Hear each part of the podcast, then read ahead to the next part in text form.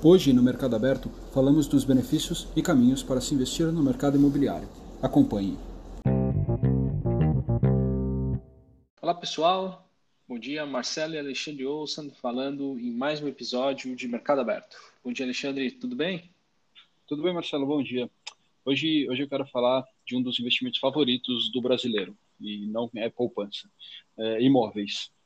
É, todo mundo o brasileiro tem essa mania de gostar de investir em imóveis, em ter o tijolo ali como um, um bem mais segurança, é, mas com a pandemia e pô, uma nova geração de, de dos jovens e até as empresas também pensando o, o, qual que é o futuro da moradia, qual que é o futuro, se tem home office, se as pessoas vão continuar indo para escritório, uh, se você aluga a casa, uh, toda a ideia do de empresas de aluguel de, de temporada de casa para você ficar morando ali, mas sem, sem ser dono de fato, mudou bastante o negócio.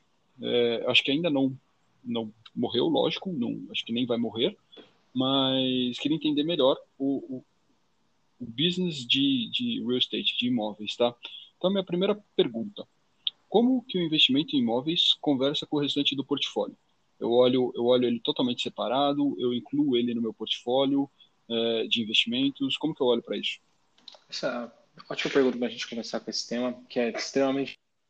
Eu só vou, talvez, fazer um, um, um, mini comentário aqui de como que a gente define uma classe de ativos. Né? Uma, uma, classe de ativos, ela, ela, deveria ser relativamente homogênea entre elas, com características, e não pode ter overlap, não pode ter, é, você não consegue, você não pode misturar sobreposição com outras classes de ativos. Então você tem que enxergar ela de maneira separada, você tem que conseguir construir um grupo de maneira separada. Tem algumas regrinhas para você considerar alguma coisa como uma classe de ativos.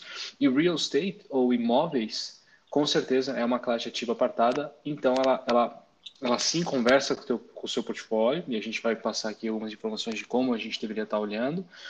Uh, porém, ela é completamente ela, ela é segregada. A mesma coisa quando você está falando, ah, estou operando Ações. Ações, ah, por mais que tenha várias características diferentes, você tem um monte de coisa que você pode fazer no mundo de ações, ela é uma coisa, é uma caixinha que você vai olhar no teu portfólio.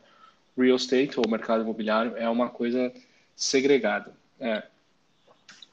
é engraçado que a resposta acabou sendo que é segregada, mas você olha junto, né? Como todas as outras classes de ativos, você olha o teu portfólio, construção do teu portfólio como várias classes de ativos e você vai colocando, alocando recursos de uma para outra e ajustando, fazendo aquela alocação estratégica, alocação tática que a gente comentou num, num dos episódios passados, mas uh, ter um pouco de real estate, um pouco de mercado na carteira é sim uma, uma coisa bem interessante, pode ajudar bem a valorização do teu portfólio, defender contra alguns riscos, tem, tem algumas coisas bem legais. Eu vou dar um exemplo aqui só, porque você perguntou como é que ele conversa com o resto do portfólio.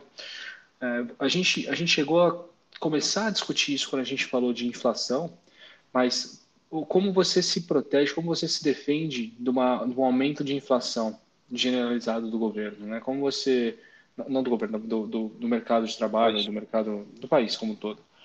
O, o, ter hum, real estate, ter uh, alguma, algum mercado, alguma coisa, alguma parcela de participação no mercado imobiliário é uma ótima proteção, que normalmente a correlação desse, dessa classe ativa é extremamente alta com a inflação. Então, quando a inflação está subindo, naturalmente o preço dos imóveis sobe, os aluguéis sobem é, e outras tantas outras coisas que a gente vai discutir aqui de mercado imobiliário, mas você naturalmente já se defende sobre qualquer movimento na inflação do país, que é uma coisa que você realmente gostaria de ter no teu portfólio, para você não perder, não corroer o valor do teu dinheiro, o valor dos teus investimentos no, no, no decorrer do tempo.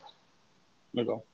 É, você falou bastante da caixinha é, de, de, de, real estate, de mercado imobiliário, e assim como na caixinha de ações, ela, quando você entra dentro, de, dentro de, desse mundo, ele é muito mais amplo do que simplesmente, ah, vou comprar imóveis.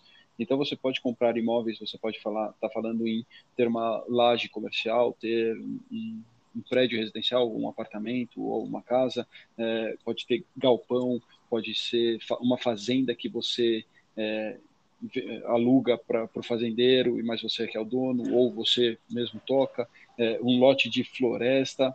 acaba dependendo um pouco também do, do, tamanho do investidor, claro, mas você tem um mundo dentro dessa, dessa caixinha, né? Essa caixinha não é tão, tão simples assim. Que tipo de cuidado eu preciso ter aqui? Eu acho que se a gente for fazer um paralelo, então, já que a gente está usando essa, esse comparativo com o mercado de ações, é uma coisa bem parecida. Tem coisas, tem ações diferentes ou investimentos em mercado imobiliário diferentes para perfis de risco diferentes. Você vai querer talvez entrar num, numa, numa, num investimento super arriscado. Se você for um investidor conservador, já tiver com 75 anos de idade, já pensando em conservação de patrimônio ao invés de, de crescimento de patrimônio, talvez não. Talvez você queira alguma coisa um pouco mais, um pouco mais tranquila, uma coisa que te defenda sobre a inflação, que você tenha uma rendinha mensal ali, talvez um, um aluguel, alguma coisa mais simples, numa área que você tem mais conforto. Ao mesmo tempo, se você quer ter números maiores, ter retornos maiores, talvez você queira uh, arriscar um pouco mais. Então, aquela relação de risco e retorno que a gente sempre conversa, vale a mesma coisa que. Uma coisa que é legal, que, que vale muito a pena tomar cuidado, é que do, do, ponto de vista de diversificação, quando a gente comentou sobre diversificação em várias, em várias outras classes de ativos, para mercado imobiliário vale também, tá? Você comprar, você ter três apartamentos no mesmo prédio, todos estando alugados, é, é, é o contrário de diversificação. Tá? É, é, por mais que você pode estar falando assim, ah, mas eu estou diversificando de, de ações, eu não tenho tantas... Tudo bem. O teu, o teu investimento imobiliário, de como o Alexandre comentou, depende do tamanho do investidor, óbvio, não é todo mundo vai ter acesso, tem oito, oito apartamentos, ou fazendas, ou, ou prédios comerciais, mas deveriam também ser diversificados, tanto do ponto de vista de, de que tipo de retorno ele traz para o investidor, é, então, sei lá, comercial, residencial, é, terrenos, quanto até geograficamente. Tá? E, e, quando a gente fala geograficamente, pode ser bairros diferentes na cidade de São Paulo, pode ser cidades diferentes é, dentro do estado, é, ou estados diferentes, você consegue colocar uma coisa mais no Brasil inteiro, mas quanto mais sofisticado ou quanto maior for o teu portfólio, você vai começar a pensar até em ter mercado imobiliário, real estate, no exterior, na Europa, Estados Unidos, China, onde, onde você achar que, que onde você ou o teu investidor de, de assessor de quem está te ajudando para montar um portfólio, é, achar que tem algum tipo de oportunidade aqui. E a gente vai entrar nos instrumentos, tá? Não é que você precisa comprar uma casa em Orlando para falar que tem um investimento imobiliário nos Estados Unidos, por exemplo. Tá? Mas é um, a gente, a gente vai chegar nesse ponto. Essa é exatamente a minha próxima pergunta, porque quando você fala em comprar um apartamento, para a maior parte dos investidores, isso consome quase 100% ou 98%, não, mas é, é, consome uma boa parte do investimento dessa pessoa. Aí, se você fala em diversificação dentro, é, então você ter um apartamento é, é em cada cidade de, de, que você quer ter essa exposição, é, acaba consumindo uma parte relevante do seu patrimônio para você falar que você tem ainda as, outras outros segmentos, né? Então, sei lá, ações ou títulos públicos ou qualquer uhum. outra estrutura que você tenha. É, mas, mais, famo, mais recentemente, ficou bastante famoso no mercado o instrumento, né, o Fundo eh, de Investimento Imobiliário, FII. Antes de entrar nesse tema, que acabo, acaba sendo um, um, um veículo, na verdade, e não o investimento em si, né, o investimento ainda é imobiliário, vamos explicar só rapidinho o que é um fundo de investimento. Tá bom, quer, quer, que eu explique aqui ou você vai continuar? Pode, pode falar. Tá bom, o fundo, o fundo de investimento, nada mais, eu, eu, na maneira que eu enxergo, eu vou simplificar talvez um pouco a coisa aqui, é quando você empacota e vende pedacinhos para investidores, né? É, é, talvez esteja sendo simplista demais, mas você, você cria algum veículo financeiro e você coloca, começa a colocar um monte, todos os investimentos que você gostaria de ter lá dentro, como gestor do fundo, e a partir daí você vai captando dinheiro de investidores e eles têm acesso, na verdade, eles têm uma fração, uma parcela, dependendo de quanto eles investiram, de todos aqueles investimentos. Então, ao invés, se eu colocar, uma, se eu colocar um apartamento de 500 mil reais, colocar 500 mil reais em ações e um investidor meu me mandar 10 reais, na verdade ele está comprando, com esses 10 reais, é como se ele tivesse 5 reais que estão vinculados às ações que eu comprei, 5 reais vinculados ao apartamento que eu comprei.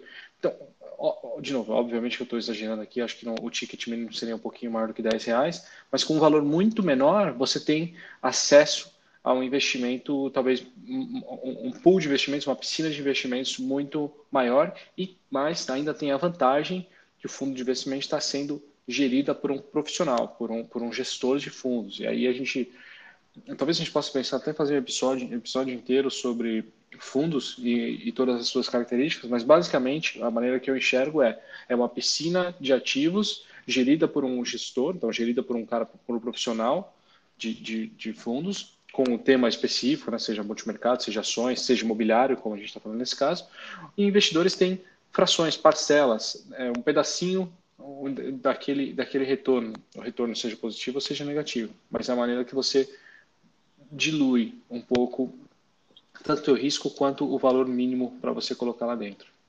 É. Um fundo de investimento, hoje você já tem fundos de investimento a partir de um real, tá, no mercado brasileiro. Então, com um real você já conseguiria é, fazer aplicações, depende do fundo, claro. Quanto mais sofisticado o fundo, mais alto é o ticket mínimo, mais com um real você já conseguiria. E o, o fundo de investimento, só para mudar um pouquinho as palavras do que o Marcelo falou, tá, tá perfeita a explicação dele, mas eu gosto de pensar nele como um condomínio. É um condomínio de recursos em que vários participantes é, aportam uma parte do, do, desse condomínio e no final tem alguém que acompanha mais de perto o mercado, um profissional que vai fazer a gestão desses recursos. Então, é, você colocou o seu dinheiro lá, você pode sacar esse dinheiro, sim, mas é outra pessoa que acaba investindo esse dinheiro por você. É, você não é obrigado a ter só um fundo, você pode diversificar entre fundos e entre estratégias diferentes. Né? E, e, aí você consegue, é, dessa forma, um acompanhamento profissional, e isso é pago, claro, né? o, o fundo o, paga para esse gestor, e, então indiretamente o cotista paga para esse gestor, mas você consegue ter acesso a ótimos gestores no mercado, uh, olhando para o seu dinheiro especificamente. Legal. Ex exatamente. Boa. Então agora acho que a gente pode entrar em fundo de é, investimento explica, imobiliário. Explica um pouco para a gente como é que funciona, o que, que você tem visto sobre fundos de investimento imobiliário, Alexandre. Boa. Um fundo imobiliário nada mais é do que um condomínio, como falamos, é um fundo ainda, em que o, o, esse gestor, o trabalho dele principal vai ser procurar bons investimentos imobiliários. Então, é, eventualmente, você pode ter um fundo imobiliário que é dono de um shopping center, por exemplo. Então, o, o, o investidor médio brasileiro, e a maior a enorme maior parte dos investidores brasileiros não teria capital para comprar um shopping center para, eh, como parte do, dos seus investimentos, né? É, mas através desse fundo ele consegue fazer essa compra do, do shopping. E aí onde que o investidor ganha dinheiro? O shopping é administrado pelo fundo ou no mínimo o fundo vai contratar um administrador para tocar esse shopping uhum. e ele vai alugar os espaços das lojas para os lojistas que vão é, pagar esse aluguel e eventualmente algumas outras taxas. E essas taxas elas viram é, receita diretamente para o cotista no final tá? A, a, principal modalidade de fundo imobiliário do, no Brasil é, ela é obrigada a distribuir pelo menos 95% dos é, do, do, do, dos rendimentos dela. Então qualquer valor de aluguel que aquela, aquele fundo receba dos uh, rendatários, ele repassa isso para os cotistas todos os meses, ou todos os trimestres, ou todos os semestres, depende do fundo, e 95% desse aluguel vai diretamente para os cotistas. Os outros 5% pode ser reinvestido, pode cobrir alguma taxa é, que, que acabe incorrendo ali dentro. Tá? É, e isso faz com que o, o cotista, ele, de fato, ele sente como se ele tivesse de fato comprado aquele imóvel, de fato ele comprou, e ele está recebendo aquele aluguel, proporcional, claro. Então, se você tem 1% daquele fundo, 1% daquele aluguel que vai ser distribuído vai acabar caindo na sua conta, é, todos os né, períodos que for pagar isso. E, e, uma das principais vantagens é o fundo que cumpre isso, que cumpre esses 95%, que é a enorme maioria dos fundos tá, é, imobiliários aqui no Brasil, é, você tem isenção de imposto de renda. Então você recebe aquele aluguel já líquido de imposto de renda, porque isso é fantástico do ponto de vista de, de planejamento tributário, né? Você não pagar imposto, acho que é o melhor planejamento tributário possível. É, o, o, fundo em si, esse tipo de fundo, é, diferente de outros fundos de investimento, você não consegue simplesmente falar, ó, então, deixa, deixa eu dar um passo para trás. Um fundo de ações, você, a hora que você quiser resgatar o seu dinheiro, a pior das hipóteses, o gestor vai até o mercado acionário, vende uma parte das ações dele, te entrega o seu dinheiro e acabou, fim de jogo. Quando o fundo tem um shopping, um galpão, um prédio inteiro comercial, por exemplo, ele não consegue falar, olha, eu quero vender aqui meio por cento desse shopping, porque o Alexandre quer resgatar o, todo o dinheiro dele, que representa meio por cento do meu fundo. Ele não consegue fazer isso, ele não tem esse nível de, de, de liquidez no investimento dele. Então, qual que foi o mecanismo encontrado? Tá? Você consegue ir no mercado secundário, em bolsa, e negociar as suas cotas diretamente fora do mercado, fora fora fora do mercado imobiliário, tá? Então, em mercado de bolsa, você vende as suas cotas daquele fundo para outra pessoa que esteja interessada em comprar. É, e aí, você pode sim conseguir é, mais ou menos dinheiro, dependendo daquela procura por aquela cota que você está querendo vender, mas, em última instância, ela deveria estar muito perto de, é, do valor do, do valor total daqueles imóveis que estão embaixo daquele fundo, que deveria também estar vinculado com os rendimentos que aquele fundo está pagando, tá? É, a gente tem um, um, um conceito aqui de, de, yield. Yield seria a taxa de juros que aquele investimento está te pagando, tá? Então, no, no mercado imobiliário, isso vale também, e também vale isso, né? Então, se você recebe por ano 10 reais de aluguel da, da, daqueles imóveis que você tem que são que somam tudo, somam 100 reais, você tem 10% ao ano de yield, tá? Essa seria a Se o valor da cota daquele fundo começar a aumentar demais, o aluguel não necessariamente muda e você acaba tendo um yield cada vez menor, porque a base, né, os, aqueles 100 reais passaram a valer 110, 120 e você continuar recebendo os mesmos 10 reais por ano. É, isso diminui o yield. O contrário também é verdadeiro, tá? É, então esse é mais ou menos o, o, cuidado que você precisa tomar com esse investimento.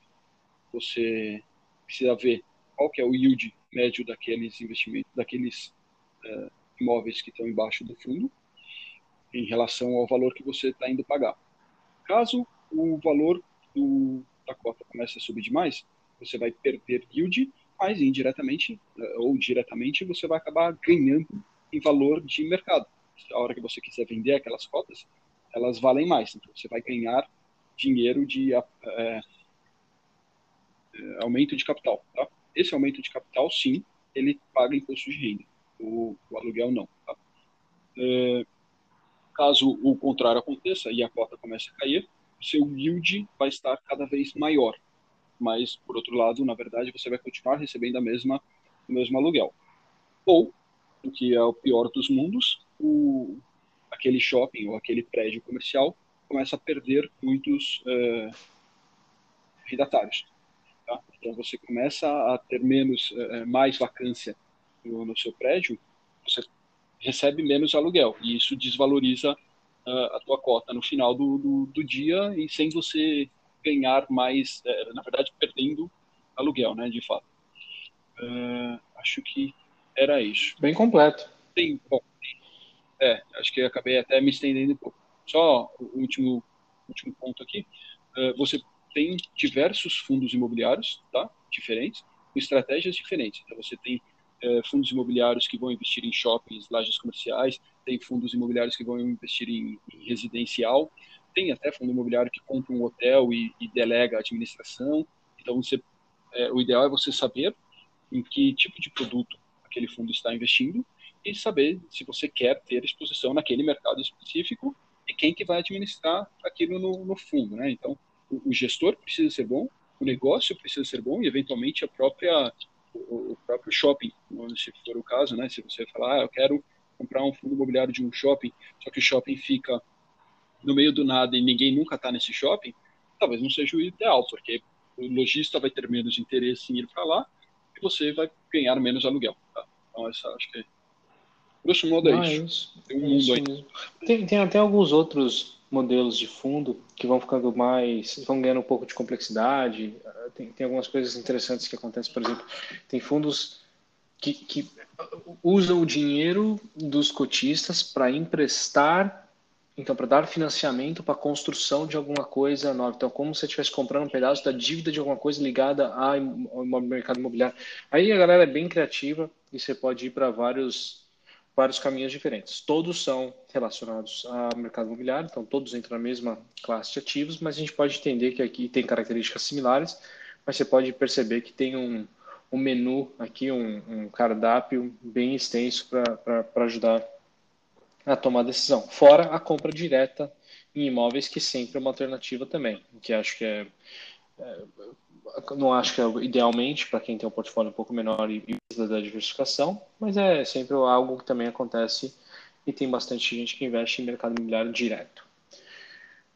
É, eu acho que até, até quem tem um, um portfólio maior, não necessariamente é vantajoso ter o imóvel direto, porque ter um imóvel direto implica em você conhecer profundamente, né? O, o ideal seria você conhecer profundamente uh, o mercado imobiliário daquela região que você quer comprar, ou pelo menos o mercado, o, o, aquele segmento, aquele setor que você quer comprar o imóvel. E depois você vai ter que administrar esse imóvel, se, se, se ele é seu, ou você vai ter que pagar alguém para fazer isso. É, através do fundo, você já tem alguém que procura para você, já compra para você, já administra para você e no final te, te, é, te remunera o aluguel.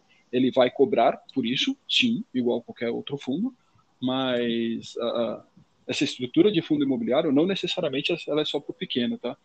E acabei deixando passar, o, se você quiser comprar um fundo imobiliário, é igualzinho comprar uma ação, tá? Você vai até a sua corretora, é, abre uma conta na sua corretora, se você ainda não tiver, e, e, no mesmo lugar que você vai comprar ações, você vai conseguir comprar lá os seus fundos imobiliários. Tá?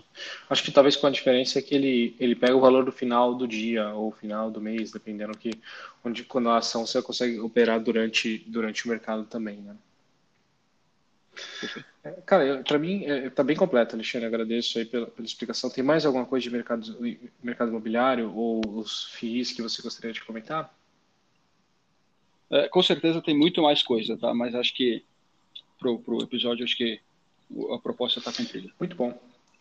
Beleza. Então, então a gente se vê na próxima. Obrigado, Obrigado Alexandre. Um bom dia para você.